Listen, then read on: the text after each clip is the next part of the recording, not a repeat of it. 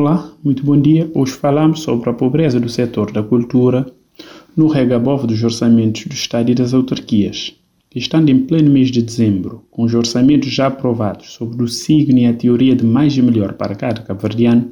olhamos para aquilo que são os números dos orçamentos, os discursos, as declarações políticas, as declarações de tutelas e os posts, vídeos e relas das redes sociais para acalmar a dor dos sofredores deparamos com uma pobreza sistêmica, sintomática e preocupante das linhas orientadoras dos valores alocados para a área da cultura nacional e local.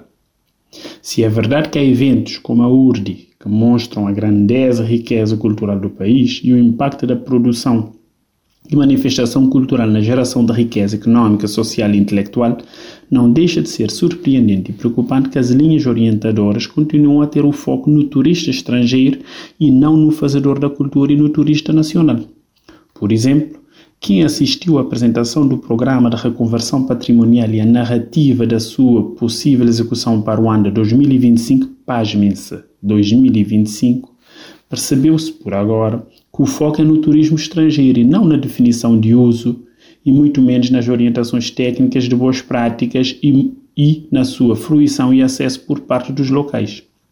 Lamentavelmente, continuamos escutando o ego e a forma vazia que se fala do setor, desde a base até o topo, onde as instituições são apenas caixas de ressonâncias e limitam-se a baixarem a cabeça e partilharem posts de comunicados dos diários de viagem cheios de erros técnicos. Hoje, olhamos com tristeza para a produção cultural e a ausência de dinâmicas associadas, ao contrário do que se tinha num passado recente.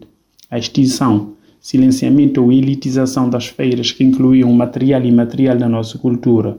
o movimento e a agenda cultural que não dependiam dos festivais são exemplos de como estamos empobrecendo o setor que devia ser o farol do processo de desenvolvimento.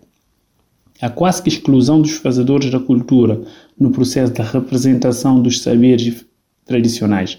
apostando no apoio ao agenciamento de quem tem os melhores contactos, demonstram, na prática, o que de muito o porquê de muito daquilo que é o legado patrimonial de Verde estar a entrar em decadência ou em desuso e com risco de desaparecimento.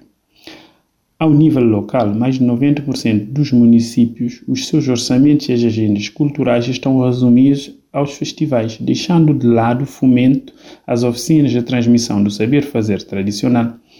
das práticas de produção de brinquedos tradicional, a tecelagem, a carpintaria decorativa, oficinas de conversão de pratos típicos, manutenção de casas tradicionais nos meios rurais, entre outros, sem falar da aversão e passividade que as autarquias revelam no que diz respeito à produção literária, oficina de tocas e danças tradicionais e a criação de museus.